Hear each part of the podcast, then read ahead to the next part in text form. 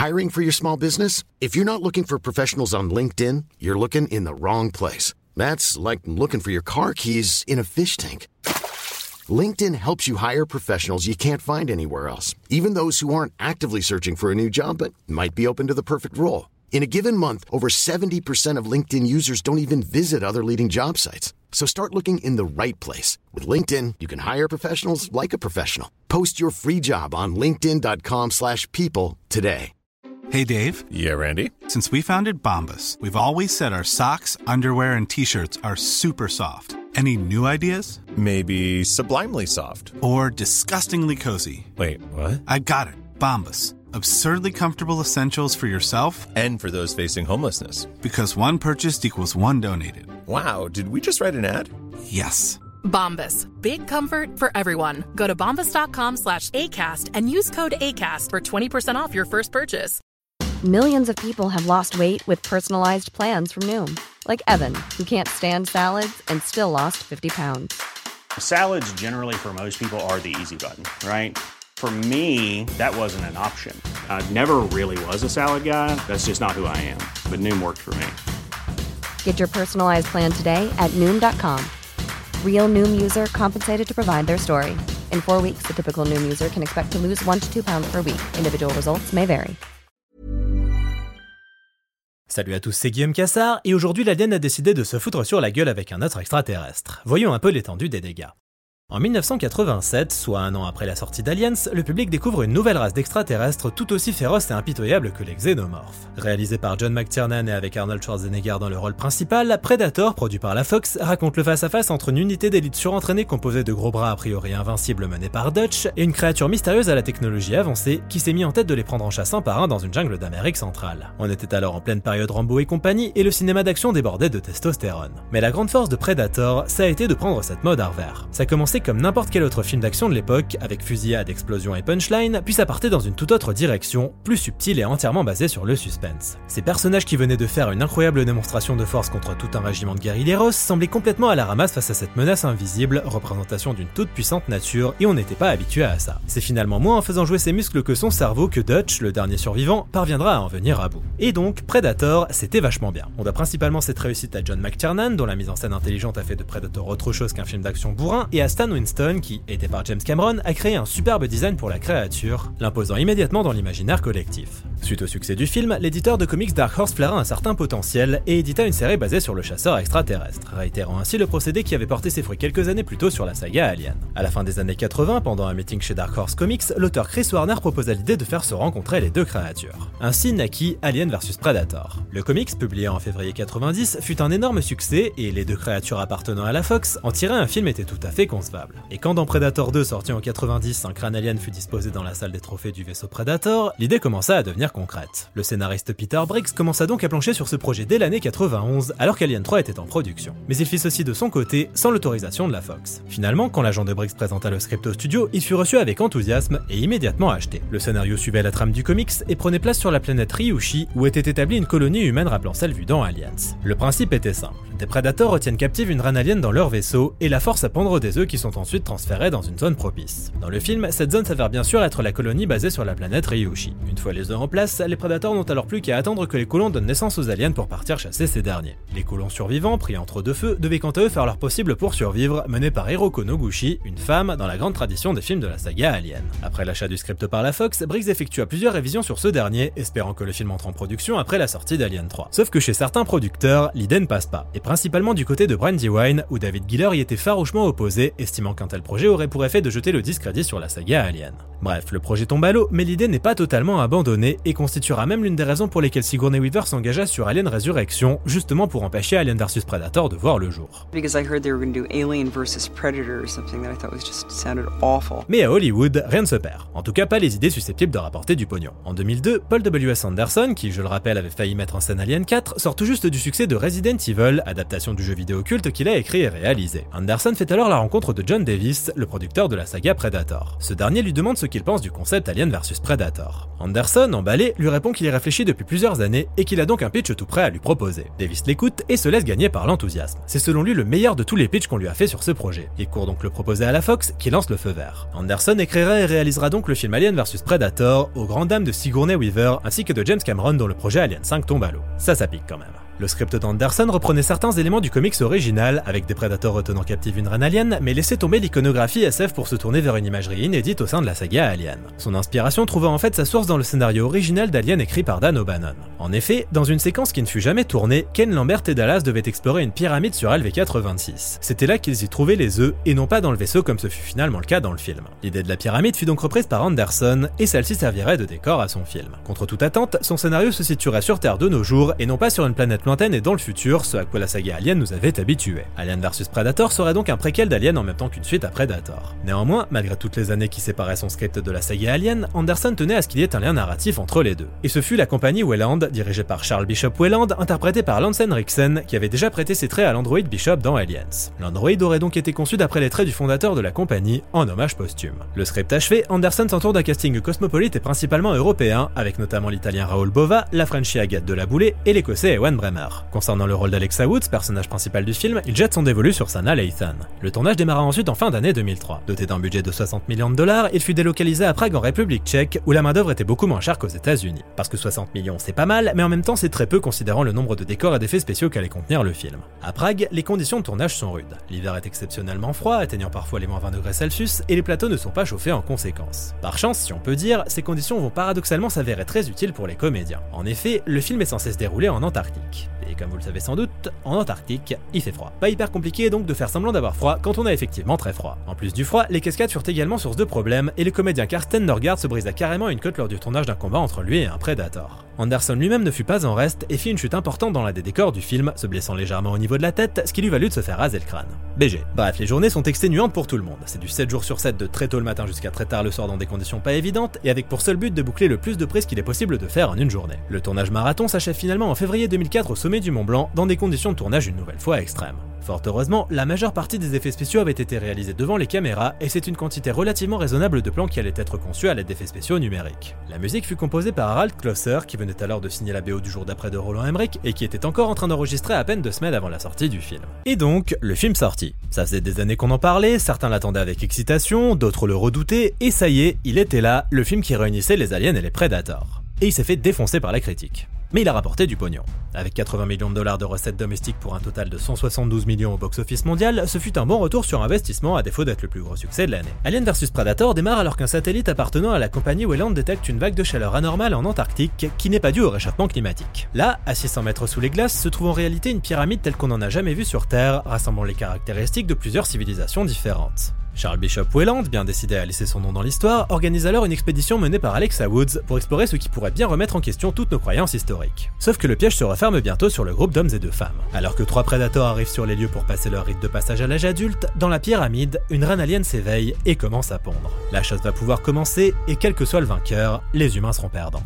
Alien vs Predator se tape une sale petite réputation au sein de la communauté cinéphile. Alors certes, on n'atteint jamais le niveau de qualité d'un film de la saga Alien. Mais personnellement, je le trouve tout à fait regardable. Bon, ça vaut ce que ça vaut, hein. Déjà, le pitch de base est assez original, et Anderson parvient à donner un souffle nouveau aux deux créatures, dans le sens où on les avait jamais vues évoluer dans un environnement pareil. Les décors sont par ailleurs fabuleux, comme toute la direction artistique de manière générale. Concernant les créatures elles-mêmes, leur conception est une nouvelle fois gérée par Alec Gillis et Tom Woodruff Jr. de ADI.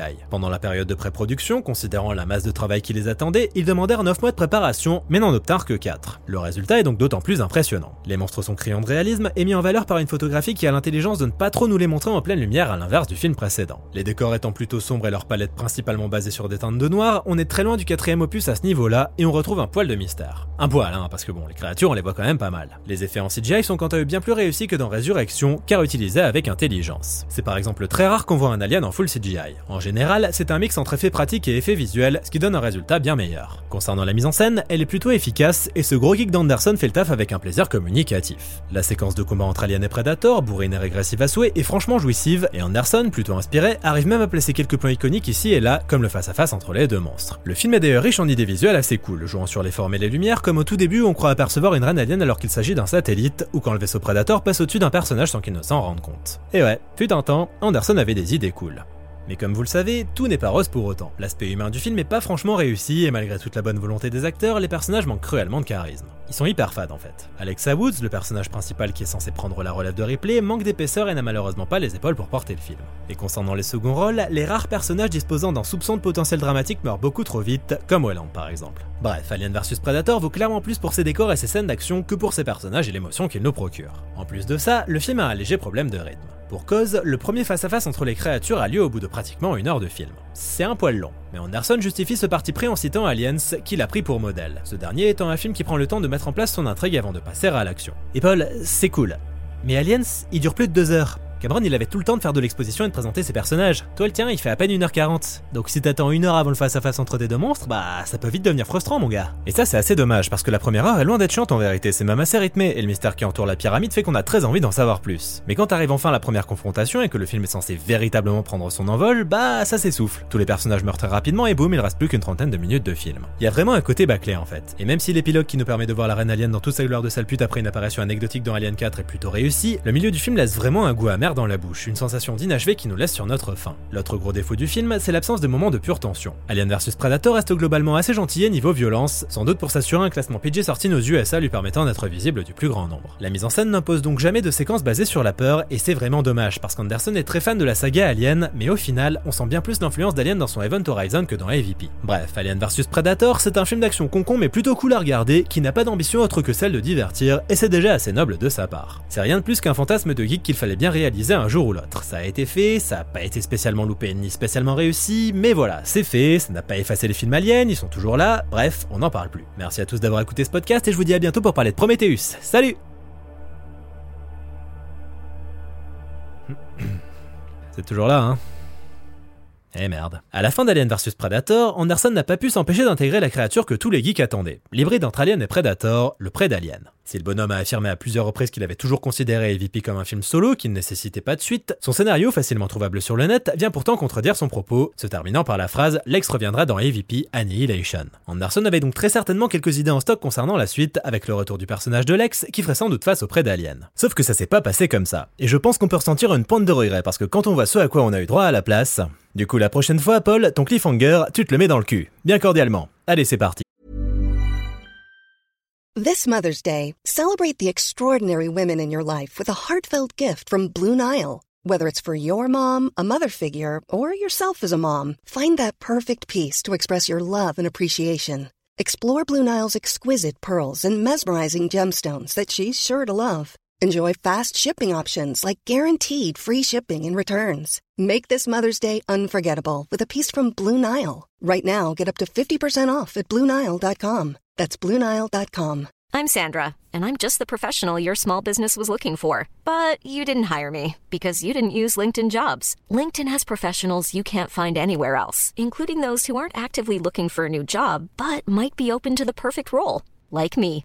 In a given month, over 70% of LinkedIn users don't visit other leading job sites. So if you're not looking on LinkedIn, you'll miss out on great candidates like Sandra. Start hiring professionals like a professional. Post your free job on linkedin.com/people slash people today. Suite au succès respectable d'AVP, la Fox fut encline à remettre ça pour un deuxième round entre les deux créatures extraterrestres. Mais Anderson étant déjà bien occupé avec Resident Evil Extinction et Death Race, il passe à son tour. C'est donc le scénariste Shane Salerno, qui avait assisté Anderson sur le premier volet en peaufinant personnages et dialogues, qui fut chargé par la Fox de réfléchir à cette suite. Et si possible qu'elle coûte pas trop cher. Salerno rédigea donc deux scripts différents. Dans le premier, un vaisseau Predator s'écrasait en Afghanistan, et ça partait en couille comme vous pouvez l'imaginer. Dans le second, un vaisseau Predator s'écrasait dans une petite ville américaine, et ça partait en couille comme vous pouvez l'imaginer. Ça ne s'invente pas. C'est le deuxième script qui reçut l'aval de la Fox, qui se mit alors à la recherche d'un réalisateur. Rapidement, Tom Woodruff Jr. et Alec Gillis, les spécialistes des effets spéciaux, se proposent comme metteurs en scène. Mais la Fox les recale et propose le projet aux frères Strauss, des superviseurs d'effets spéciaux plutôt réputés à Hollywood et qui ont fondé Hydraulics. Aucun lien avec le Gaulois moustachu. Hydraulics, c'est une boîte d'effets visuels qui a notamment bossé sur Titanic, 300, Avengers, bref, pas mal de blockbusters. Et en plus de leur job dans les effets visuels, les deux frangins ont également touché à la réalisation en mettant en scène divers clips et pubs pour la télévision. Leur clip pour Californication des Red Hot Chili Peppers leur avait d'ailleurs fait remporter le prix de la meilleure direction artistique au MTV Video Music Award de 2000. Ils ont donc une certaine expérience, les bonhommes. Greg et Colin héritent donc de la mise en scène de ce deuxième volet d'AVP au printemps 2006, mais il ne s'agissait pas de leur premier contact avec cette saga. En effet, étant d'énormes fans d'Aliens depuis qu'ils l'ont découvert étant gamins, ils avaient pitché une idée à la Fox quelques années plus tôt en espérant mettre en scène le premier volet d'AVP. Ils avaient alors en tête un film très ambitieux se déroulant dans l'espace, mais la Fox voulant éviter de casquer, leur projet rejoignait la longue liste de pitch pas validés d'AVP. Ce second volet serait donc l'occasion pour eux de s'amuser avec leur monstre préféré. Sauf quand ils arrivent sur le projet, ils constatent que le script est déjà écrit et pas question d'aller dans l'espace. Qu'à cela ne tienne, ils réécrivirent le scénario et y ajoutèrent quelques idées à eux, notamment une scène se passant sur la planète d'origine des Predators. Sauf que pas le temps de niaiser, parce qu'on est au printemps et que le tournage doit commencer en septembre. La pré-production a donc lieu dans une certaine précipitation et le budget serré de 40 millions de dollars alloué par la Fox les oblige à effectuer des coupures dans le scénario. Pendant ce temps, chez ADI, c'est un peu la panique et entre le manque de temps et de budget, on recycle carrément les moules décors utilisés pour les aliens d'AVP et Alien Resurrection. Seules les têtes allaient être de nouveau conçues de A à Z, les frères Ayant des idées bien arrêtées sur ce à quoi les aliens devaient ressembler. Ils devaient ressembler à ceux d'Aliens. Alien vs Predator Survival of the Fittest démarre donc son tournage de 52 jours à Vancouver en septembre 2006 avec un casting entièrement nouveau. On y trouve principalement des acteurs de séries télé comme Rico Ellsworth, Steven Pasquale et John Ortiz. Une fois de plus, c'est la course et il faut aller au plus vite. Les deux frères n'ont pas le temps nécessaire pour espérer répéter les scènes d'action convenablement et doivent donc faire au mieux en espérant que ça rentre bien une fois monté. Les effets pratiques sont une fois de plus privilégiés aux effets numériques et énormément d'effets seront réalisés en direct devant la caméra. Le tournage s'achève en novembre 2006 et le film étant prévu pour la fin d'année 2007, les frères Strauss disposent cette fois d'assez de temps pour peaufiner montage et effets spéciaux. Effets spéciaux qu'ils confient du coup à leur société Hydraulics. Y a pas de petit profit. Pendant cette période, les deux frangins donnent plusieurs interviews dans lesquelles ils annoncent un film très différent du précédent, au ton beaucoup plus adulte. Ils mettent l'accent sur l'aspect gore du long métrage, qu'il soit aussi intense que possible, et donnent rendez-vous à tous les fans pour ce qu'ils annoncent comme étant la rencontre au sommet des deux créatures. Et on aurait presque envie d'y croire. Bref, le film, finalement renommé AVP Requiem, sort finalement à la date prévue, soit le 25 décembre 2007. Ça c'est du cadeau de Noël de ouf. Sauf que les critiques sont désastreuses et le film rentre tout juste dans ses frais aux USA y rapportant 40 millions de dollars, soit moitié moins que le premier. En comptant les recettes à l'international, le film atteindra les 130 millions, mais bon, on peut pas parler d'un succès tonitruant. AVP Requiem démarre pile au moment où se finissait le précédent, soit pendant la naissance du prêt d'Alien. La créature grandit et fout le bordel dans le vaisseau Predator qui s'écrase dans une forêt du Colorado, près de la petite ville de Gunnison. Malheureusement, le prêt d'Alien survit au crash, ainsi que des facehuggers transportés par le vaisseau. Les aliens commencent donc à envahir la ville, mais un prédateur solitaire se joint à la fête pour éliminer la menace et effacer toute trace de présence alien. Les personnages, une bande de nas pas franchement charismatique menée par un certain Dallas, devront donc faire de leur mieux pour survivre et quitter la ville au plus vite. Alors, Aliens vs Predator Requiem. Comment dire ça gentiment? C'est de la merde de A à Z. On va commencer par ce qui saute aux yeux. Et bien pour être tout à fait honnête, il y a rien qui saute aux yeux. Parce qu'on n'y voit rien dans ce putain de film. On n'y voit que dalle. Il y a clairement une volonté de laisser les créatures dans l'ombre pour les rendre plus effrayantes, et c'est un point de vue qui se défend, mais là c'est aller beaucoup trop loin. Il y a une différence entre laisser les créatures dans l'ombre et pas capter un broc de ce qui se passe à l'écran parce que Gilou a oublié d'allumer les putains de spots lumineux. C'est incroyable, impossible de percevoir quoi que ce soit dans la plupart des plans. Du coup, niveau confort de visionnage, c'est clairement pas top. À se demander s'ils ont pas cherché à utiliser cette obscurité comme cache-misère. Je rappelle qu'ADI n'a eu que très peu de temps pour concevoir les créatures, avec un budget modeste, et leur rendu n'était peut-être pas au niveau. Je dis peut-être parce que bon, de toute façon, on les voit pas. Ou peut-être que les frères Strauss, dont c'était le premier long métrage, n'avaient tout simplement aucune idée de la façon dont il fallait filmer les créatures pour les rendre effrayantes, et du coup, ils ont préféré les laisser dans l'ombre. Il y a plein d'explications possibles en vérité, mais le fait est que ça relève d'un niveau d'incompétence assez dingue. Le pire dans cette histoire, c'est que dans la bande-annonce originale, les plans sont bien éclairés et tout ce qui se passe à l'écran est visible. L'obscurité est donc un ajout de post-production. Mais pourquoi vous avez fait ça, les frères Strauss?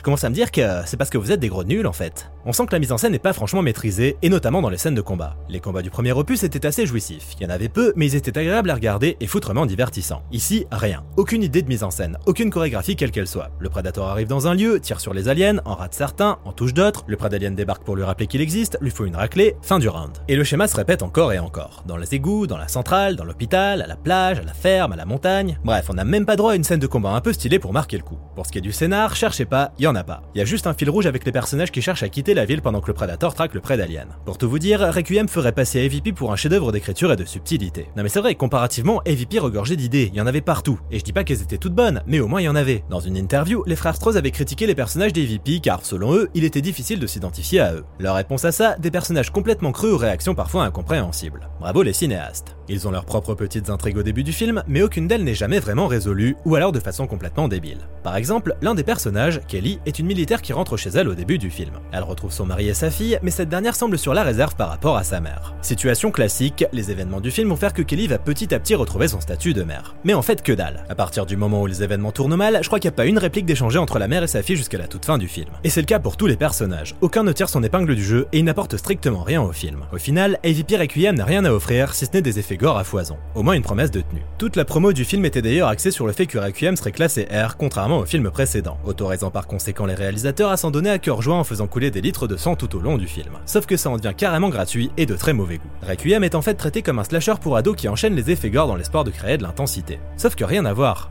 Prenez le premier Alien, il y a quasiment pas de sang, juste dans une ou deux séquences, et pourtant bah c'est un des films les plus intenses jamais réalisés. Mais comme diraient les frères Strauss, aujourd'hui on pourrait plus faire un film comme Alien, le rythme est beaucoup trop lent. Par contre c'est sûr qu'un film comme AVPR c'est intemporel, bah ouais, ça a toujours existé les grosses merdes. Les frangins ont d'ailleurs l'air d'avoir une connaissance assez aiguë en matière de rythme. Je cite, tout est dans le rythme, il faut une bonne dose d'effet gore toutes les 5 minutes, ou presque. Et franchement, j'ai beau chercher, je vois pas le rapport entre rythme et effet gore. La preuve, votre film est hyper gore, et pourtant il est chiant comme la mort. Et il est chiant parce qu'il ne fait rien pour nous faire conserver notre intérêt. Sans des personnages ou une histoire intéressante, c'est dramatiquement vide. Et si même l'aspect visuel est raté, on n'a plus qu'à prendre son mal en patience en attendant le générique de fin. Le pire, c'est que les frères Strauss, ils avaient vraiment l'air d'y croire. Je cite encore, nous nous sommes tenus à bonne distance de tous les clichés que l'on peut voir dans les films d'action. Bah forcément, vous avez fait un putain de slasher, du coup vous avez utilisé tous les clichés qu'on voit dans les slashers. Concernant la BO composée par Brian Tyler, elle est assourdissante, et si elle reprend parfois des éléments des BO précédentes, elle le fait sans qu'il y ait de véritable cohérence. Ce n'est donc pas du côté de la musique qu'on va trouver une qualité à ce film. Comme vous pouvez le voir, Requiem est tout à fait à la hauteur de sa réputation de pire film de la saga. Mais comme je l'ai dit, les frères Strauss, eux, ils y croyaient. Et le film se termine donc sur un cliffhanger. Les humains sont désormais au courant que l'alien existe et ils ont réussi à mettre la main sur une arme Predator qu'ils confient à une certaine Miss Yutani. De Wayland Yutani donc, pour boucler la boucle. Les frères Strauss avaient alors dans l'idée de situer le troisième film dans le futur où les humains seraient désormais capables de voyager dans l'espace grâce au reverse engineering pratiqué sur l'arme Predator. Ils se rendraient donc sur la planète d'origine des aliens sur laquelle un clan de Predator avait pris en chasse le roi alien, un énorme spécimen capable de voler. Et putain, heureusement qu'ils se sont arrêtés là. Face aux résultats en demi-teinte du film et aux critiques désastreuses, la Fox décida de ne pas aller plus loin avec saga. Mais les dommages étaient faits. Pour le coup, Aliens vs Predator Requiem aura bien mis à mal le xénomorphe, chose que craignait David Giller au début des années 90 quand le projet fut discuté pour la première fois à la Fox. Et pour que la créature retrouve sa dignité, sa puissance évocatrice et sa place de meilleur monstre de l'histoire du cinéma, un retour aux sources s'imposait sans doute. Ou pas. Merci à tous d'avoir écouté ce podcast, n'hésitez pas à en parler autour de vous, et je vous dis à très bientôt pour parler de Prometheus. Salut Imagine the softest sheets you've ever felt. Now imagine them getting even softer over time. That's what you'll feel with Bowl and Branch's organic cotton sheets. In a recent customer survey, 96% replied that Bowl and Branch sheets get softer with every wash. Start getting your best night's sleep in these sheets that get softer and softer for years to come. Try their sheets with a 30-night guarantee. Plus, get 15% off your first order at bowlandbranch.com. Code BUTTERY. Exclusions apply. See site for details. Even when we're on a budget, we still deserve nice things. Quince is a place to scoop up stunning high-end goods for 50 to 80% less than similar brands. They have buttery soft cashmere sweaters starting at $50, luxurious Italian leather bags, and so much more. Plus, Quince only works with factories that use safe, ethical, and responsible manufacturing. Get the high-end goods you'll love without the high price tag with Quince. Go to quince.com/style for free shipping and 365-day returns.